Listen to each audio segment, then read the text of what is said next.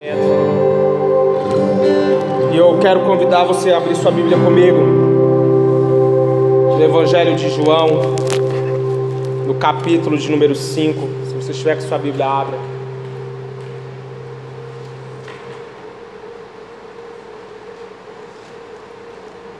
Evangelho de João, capítulo 5, versos de número 1 em diante, diz assim: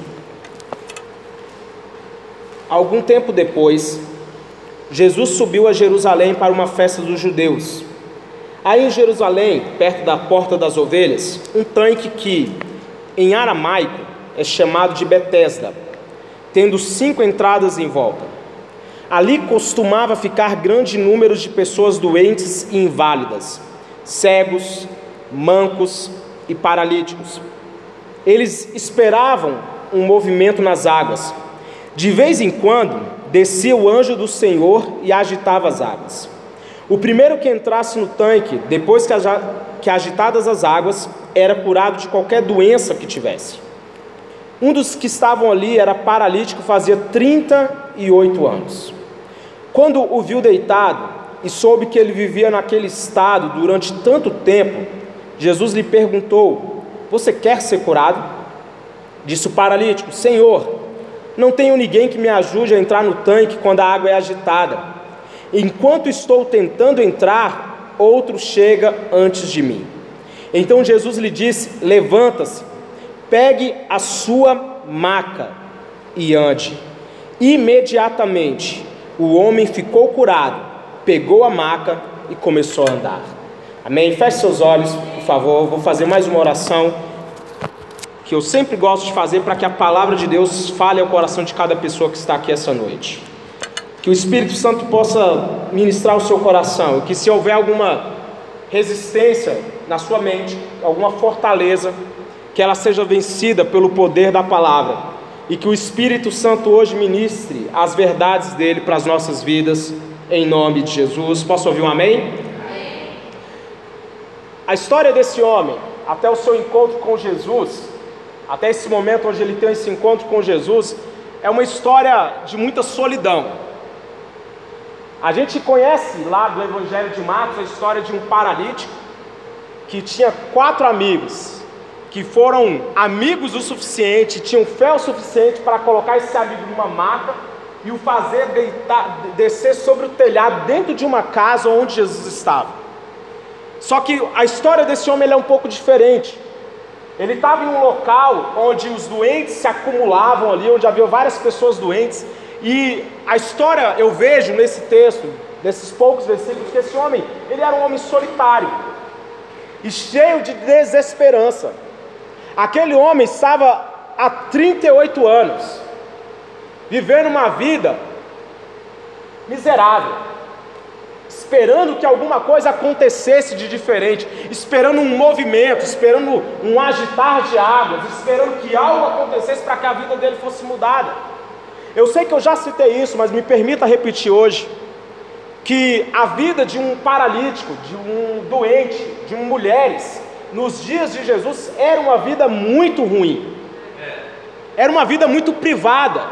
Se hoje nós ficamos indignados quando estamos, por exemplo, dentro de um metrô e vemos um, uma pessoa com algum tipo de deficiência e se alguém não cede o lugar, a gente já fica meio com aquela revolta popular, né? Todo mundo já começa a olhar para a pessoa que não está cedendo lugar, seja para um idoso, seja para uma mulher grávida, seja para um, alguma pessoa com algum tipo de deficiência.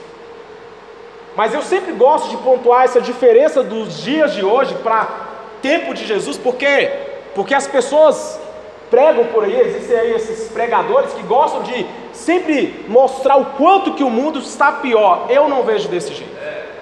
O mundo hoje é muito melhor do que já foi há muito tempo atrás. Mulheres hoje têm direitos que nunca tiveram. Pessoas com deficiência são tratadas de forma muito mais digna do que nunca foram tratadas antes. Os paralíticos, os doentes, eles eram jogados à própria sorte.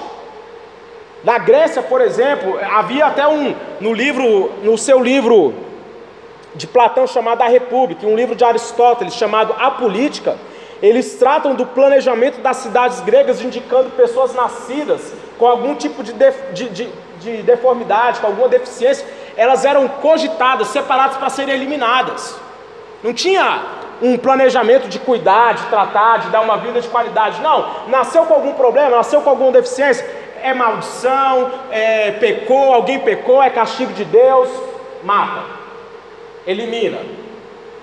E nós vamos ver isso também na Roma, e nós vamos ver que a cultura era assim. O tratamento dado, o tratamento dispendido a pessoas com enfermidades, com doenças como a paralíticos, mancos, o que for, era muito ruim. E eu vejo que esse homem vivia ali uma vida muito miserável. Gente, olha só, capítulo 5 ainda, no verso 3. Ali costumava ficar um grande número de pessoas doentes e inválidas, cegos, mancos e paralíticos. Irmãos, é um show de horrores. Imagine por um momento quando acontecia um movimento, as águas eram agitadas. Imagine cego correndo, paralítico se arrastando. Desculpa, era um show de horrores. Cegos se esbarrando uns nos outros, tropeçando, um, o manco tentando correr e caindo. Mas eu fico tentando imaginar a cena, a gente parece até, e eu fico pensando, será que havia ali um grupo de espectadores assistindo a tudo isso e achando engraçado? Mas era um show de horrores. E esse homem estava ali há 38 anos, fala assim, 38 anos.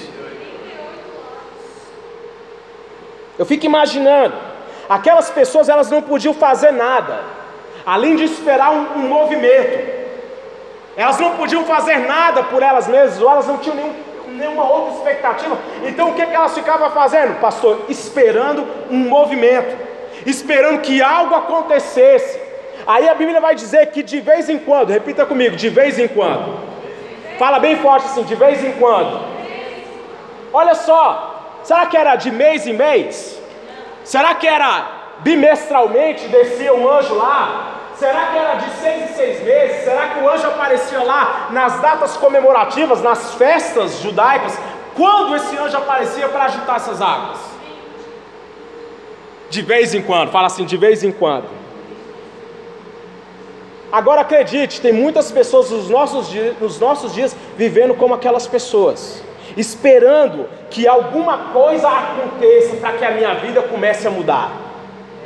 Tem gente que está assim, pastor, eu estou esperando, acho que, acho que alguma coisa boa vai acontecer na minha vida. Levanta a sua mão e fala assim: hoje eu vou fazer coisas boas acontecerem na minha vida. Fala bem alto isso, irmão. Se você acredita, fala assim: hoje eu vou fazer coisas boas, bate no seu peito, acontecerem na minha vida. Dá um glória a Deus por isso.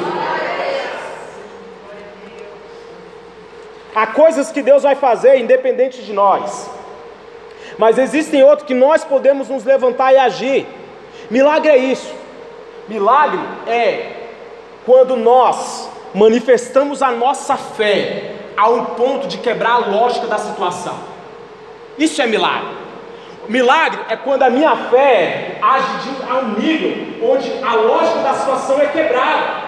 Por quê? Porque a circunstância está dizendo que não pode acontecer. Então eu entro com minha fé e qualquer lógica é quebrada. Ei, essa doença é para a morte. Eu entro com minha fé e a lógica da doença é quebrada. Ei, o, do jeito que está, esse casamento vai afundar. A lógica é quebrada quando? Quando eu coloco minha fé em ação, milagres começam a acontecer. Quantos têm fé aqui? Ei, então milagres vão começar a se manifestar na sua vida essa noite em nome de Jesus.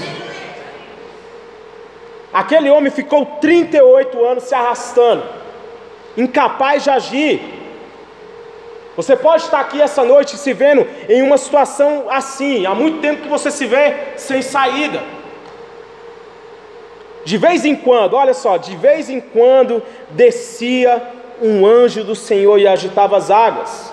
Eu acho interessante então que quando Jesus o viu deitado, Jesus olha para ele deitado e pergunta: Você quer ser curado? Essas perguntas de Jesus sempre nos faz pensar.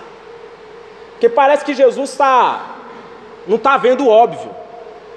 Ora, como ele não quer ser curado? É ou não é óbvio, Roberto, que ele queria ser curado? Há 38 anos, ali no tanque de Bethesda, esperando que a água, que alguém, que o anjo desça e mova as águas, para que ele seja curado. Aquele homem tinha uma expectativa de, de alguma coisa acontecer, sim ou não? Sim ou não? É sim, pode responder sem medo. Sim ou não? Mas é interessante que a compaixão de Jesus e seu conhecimento das necessidades mais profundas daquele homem produziram aquela pergunta. Como eu falei, parece um pouco tola a pergunta de Jesus. Parece uma pergunta desnecessária. Claro que ele queria ficar bem, mas sabe o que é a grande verdade? Muitas vezes nós estamos numa situação onde nós nos conformamos com aquilo que nós estamos vivendo. Talvez para aquele homem ali, ficar ali naquele tanque era algo já comum. Ele já estava acostumado, ele já estava habituado, ele já via pessoas doentes para tudo quanto é lado. Ele estava ali vendo e ele estava ali, talvez só esperando morrer. Ele nem tinha mais tanta expectativa de que algo fosse acontecer. Então Jesus chega nele e faz uma pergunta: Ei, você quer ser curado? Jesus sabia, olha só, vou ler o texto de novo. Quando o viu deitado, repita comigo: quando o viu deitado. Fala assim, ó, Jesus o viu deitado. Jesus primeiro, olha só, Jesus, Jesus já tinha visto o estado daquele homem. Jesus viu que aquele homem estava deitado. Jesus sabia que aquele homem estava prostrado. Jesus já estava ciente daquilo que aquele homem estava vivendo. Ele, a Bíblia diz, continuando o texto, olha só, quando viu deitado e soube que ele vivia naquele estado durante tanto tempo, Jesus lhe perguntou: Você quer ser curado? Então o que, que eu entendo? Jesus ele me vê quando eu estou prostrado. Jesus vê quando eu estou prostrado, quando eu estou caído, quando eu estou mal. Ei, Jesus sabe há quanto tempo aquele homem estava ali. Ei, Jesus sabe há quanto tempo você está nessa situação. Vocês entenderam onde eu quero chegar aqui, irmãos? Isso faz você pensar em algo? Ei, Deus está vendo exatamente como você está, irmã Ellen, Deus vê dentro do seu coração e Ele sabe exatamente como você está. Ah, pastor, eu estou mal há muito tempo, eu estou assim, Deus sabe, mas tem muito tempo que eu estou assim. É, Deus também sabe há quanto tempo você está nessa situação. E sabe qual é a pergunta que Deus fez para ele? Ei, você quer ser curado? Hoje o Espírito Santo está nesse lugar e ele pergunta: Ei, você quer sair dessa situação? Você quer estar tá quitando as suas dívidas? Você quer sair dessa frieza espiritual que você está há tanto tempo? Quantos querem viver coisas novas? Então está na hora de você se levantar e acreditar na palavra que está sendo ministrada sobre a sua vida hoje. Ele disse a resposta do paralítico: Senhor, não tenho ninguém que me ajude a entrar no tanque quando a água é agitada. Enquanto estou tentando entrar, outro chega antes de mim. Olha, eu vou, irmãos, eu já vi muitas pregações nesse texto, mas eu sempre vou me solidarizar com a resposta desse homem. Porque muitos falam assim: nossa, Jesus perguntou se ele queria ser curado e ele conta que está no tanque há tanto tempo. Irmãos, é hoje, lendo, sentado numa cadeira, é muito fácil a gente criticar a resposta que ele deu para Jesus. Mas eram 38 anos eram 38 anos vivendo a mesma situação. Então hoje, quando a gente olha o texto, é muito fácil a gente dizer: nossa, Jesus está perguntando se ele quer ser curado e ele está contando o tanto que, que, que não tem ninguém para ajudar ele. Aquele homem estava vivendo uma vida de desgraça, de, de desesperança há muito tempo. Eu tenho muita empatia com a história desse homem.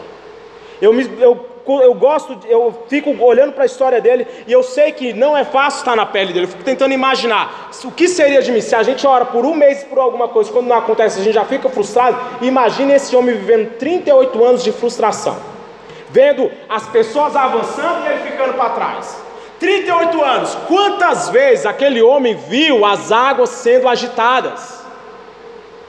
Durante 38 anos, quantas vezes ele viu o anjo descendo e ele tentando chegar e alguém passando na frente dele? Irmão, você consegue imaginar? A gente ora seis meses, nós fazemos campanhas e às vezes nós ficamos assim: ah, ah, não aconteceu, então eu já vou parar de orar. Aquele homem viu muita gente avançando e ele ficando para trás. Então, por favor, fala assim: eu não vou criticar a vida, não vou criticar a resposta dele. Porque ele conta para Jesus o que ele estava enfrentando, e eu acho interessante que Jesus, em momento algum, vai virar para ele e falar assim: Você não tem fé.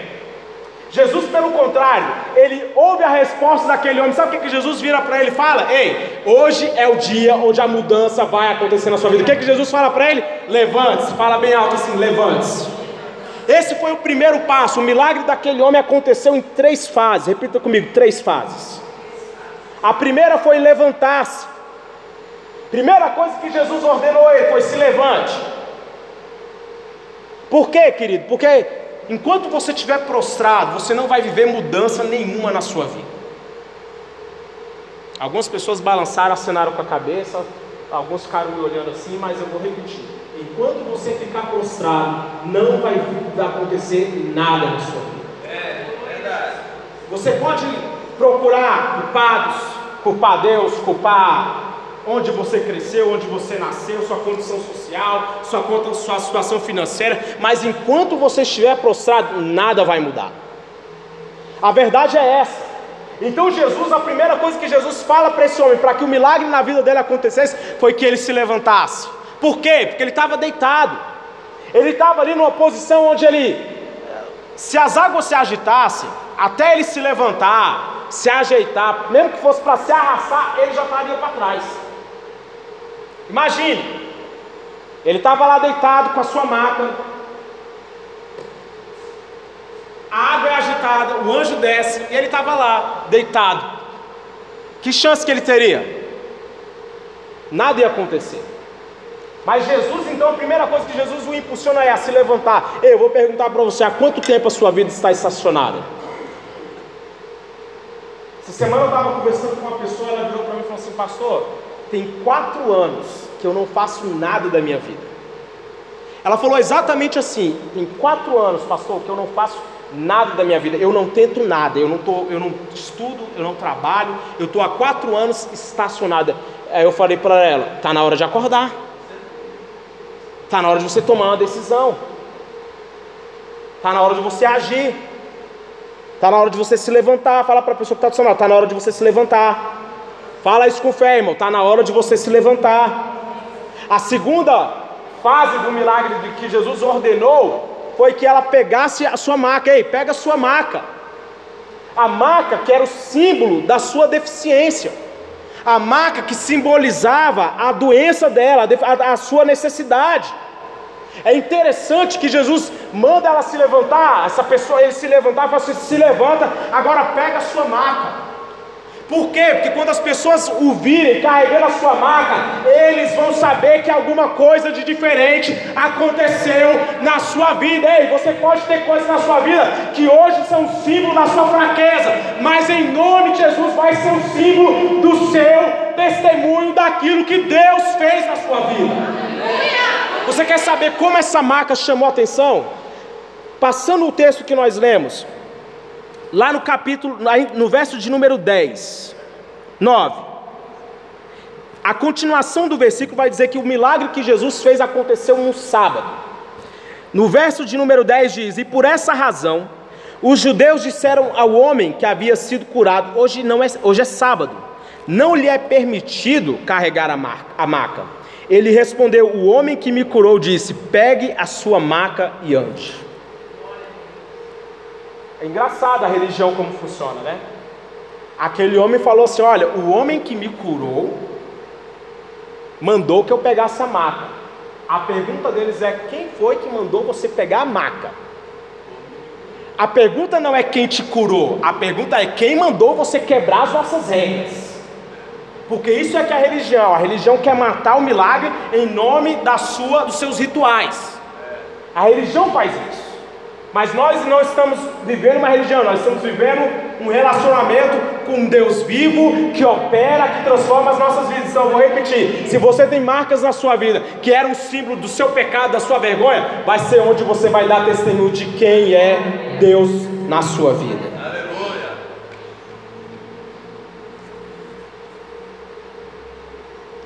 Você não vai contar mais a história do quão você é endividado. Você vai contar uma outra história. Você não vai mais carregar o rótulo daquele que do casamento que não deu certo, daquele que é inconstante. Não, aquilo que era vergonha, fala assim, aquilo que era vergonha na minha vida. Deus vai transformar em honra. aquilo que era um problema na minha vida vai ser a área onde eu vou dar testemunho daquilo que Deus pode fazer.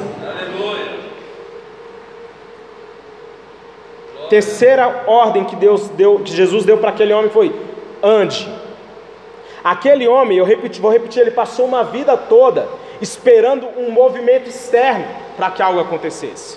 Ele passou 38 anos fazendo o que, pastor? Esperando que as águas se agitassem, esperando um movimento. Aquele homem ficou a vida toda procurando fora, procurando tanque a resposta para os problemas dele. Isso faz uma alusão às nossas vidas, porque nós, por vezes nós passamos a nossa vida procurando resposta para os nossos problemas, tentando mudar as outras pessoas. Você vê isso muito. Ah, olha, aconselhar, a gente estava até brincando esses dias aqui, eu, a pastora, conversando com uma pessoa. E a gente falando sobre aconselhar casais. É interessante que hoje a gente vai aprender a aconselhar casais. Porque casais você tem que saber aconselhar. Porque se você chega falando demais, metendo a colher demais, você vira um vilão da noite para o dia. É perigoso. Agora, quando você começa a se vacinar nos seus aconselhamentos, você vai começar a, a entender que as pessoas elas não querem que você dê uma resposta para elas. Elas querem apenas que você confirme aquilo que elas já estão querendo pensar. Então, às vezes a melhor coisa que você faz é ficar calado e só escutar. Você só escuta. Você deixa a pessoa desabafar, Roberto. Ela conta, conta, conta e você ouve, ouve, ouve. Aí você termina a conversa, irmã ele, falando assim: Nós vamos orar. É o melhor conselho. Por quê? Porque para as pessoas é muito fácil quando você se você for aconselhar e falar as coisas que você está enxergando que ela está fazendo de errado e o que ela precisa mudar, ela pode até ali na hora ouvir e receber, mas depois vai se voltar contra você dizendo que você acusou disso, daquilo e daquilo outro. A verdade é que funciona desse jeito. Mas por que, que eu estou falando isso? Porque é a nossa tentativa de mudar a nossa vida, muitas vezes ela só acontece tentando mudar os outros e não nós mesmos. Quando na realidade aquele homem, enquanto ele estivesse esperando o agitar das águas, talvez um dia ele desse sorte e ele fosse o primeiro a chegar no tanque. Mas quando ele tem um encontro com Jesus, Pastor Petros, Jesus o confronta e ele começa a contar como ele estava vivendo durante 38 anos. E naquele encontro que ele teve com Jesus, a vida dele foi transformada de verdade. Porque se tem alguém que pode nos mudar externamente, é Jesus. E Ele tem o desejo de nos moldar, de nos melhorar, de nos fazer pessoas melhores. Então, querido, a fórmula é essa. Aquele homem estava esperando um agitar das águas, esperando que algum movimento acontecesse. Tem gente que fala assim: ah, minha vida profissional está estagnada. Ei, vai lá e faz o vestibular que você adia há tanto tempo. Se você está com sua vida profissional estagnada, chega no seu chefe e pergunta assim: olha, o que, que eu posso fazer para melhorar aqui como profissional? Onde eu posso crescer? Onde eu posso fazer melhor? Tem gente que está com a vida chafurdada, tem gente que, ah, eu, ah, tem gente que tá, eu não vou casar e nunca. Vai sim, vai lá, chama a menina para sair, leva ela para jantar. Mulher, você pode também chegar no cara e falar assim: olha, você vai me levar para jantar e bota ele para pagar a conta. Amém ou não amém? Há coisas que vão acontecer em nossa vida no movimento. Fala assim, olha, repete comigo, tem coisas que vão acontecer na minha vida quando eu entrar em movimento, quando eu me mexer, quando eu me levantar. Sabe onde o milagre acontece? É quando eu começo a agir em obediência. Sabe quando é que as coisas começam a se transformar na minha vida? É quando eu me levanto e ajo, porque ficar prostrado, esperando que alguma coisa aconteça fora, não vai mudar a sua vida. Enquanto aquele homem estivesse ali, deitado, na sua maca, esperando que as águas um dia se agitassem, um feito que acontecia de vez em quando. Mas aquele homem foi desafiado a fazer três coisas: se levantar, pegar a maca dele e andar. É nesses atos de fé que os milagres começam a acontecer. É quando eu começo a me levantar. Sabe o que é se levantar? É você abandonar a, o tom de vítima. Se levantar e você falar assim: chega de deixar a minha vida nas mãos, as decisões da minha vida nas mãos de outras pessoas. Ei, eu vou assumir a responsabilidade. Fala assim, bate no peito, fala assim: eu vou assumir a responsabilidade. E quando você assume a responsabilidade, o Espírito Santo começa a agir em conformidade com você, ele começa a ir adiante de você, endireitando os caminhos, ele começa a trabalhar no seu favor, as circunstâncias começam a se moldar, por quê? Porque você está tendo fé, e a sua fé está transformando as circunstâncias ao seu redor. A fé daquele homem, ao fazer o que Jesus ordenou, transformou a vida dele. Eu quero concluir. Você pode estar vivendo há muito tempo em uma fase, em uma estação estagnada. Irmãos, eu vou repetir. Imagine, 38 anos.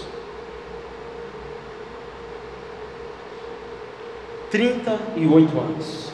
E na vida dele, tudo acontecendo do mesmo jeito. O anjo desce, agita as águas. Eu tento chegar, vem alguém que passa na minha frente, chega primeiro, eu fico para trás. E de novo. E de novo. E de novo. E de novo. 38 anos atrás foi quando? Foi quando? Quem sabe fazer de cabeça aí? 38 anos atrás, quando foi? 1900 e? Quanto? 1980? Olha, 38 anos não é a idade dele, é 38 anos que ele estava vivendo isso, esse ciclo. 1980? É, eu não tinha nascido ainda, certeza. 1980, o anjo desceu e ele tentou chegar. Ah, um ano só. Ano que vem eu vou tentar de novo. Passou mais um ano. 1981. Passou mais um ano, 1982. Passou mais um ano, 1983. Passou mais um ano, 1984. Passou mais um ano, 1985. Passou cinco anos. Dez. Chegou mais um ano. Eu não ia fazer até 2019, pastora. Calma. Passou-se 38 anos e a minha vida continua exatamente como estava. Gente, isso é o ciclo que o inimigo quer que a gente viva. O inimigo quer que você fique preso em um ciclo assim, ó, ano após ano, mesmas lutas, mesmas dificuldades, mesmas vergonhas, mesmos problemas, e de novo, e de novo. Mas hoje Jesus mudou a vida daquele homem, vai mudar também a nossa vida, a nossa história. Ciclos de vergonha vão ser interrompidos, vão ser quebrados, e uma nova história, um novo tempo, uma nova fase vai começar nas nossas vidas, em nome de Jesus. Se você quer nisso, dê uma forte salva de palmas aí. E se coloque de pé comigo.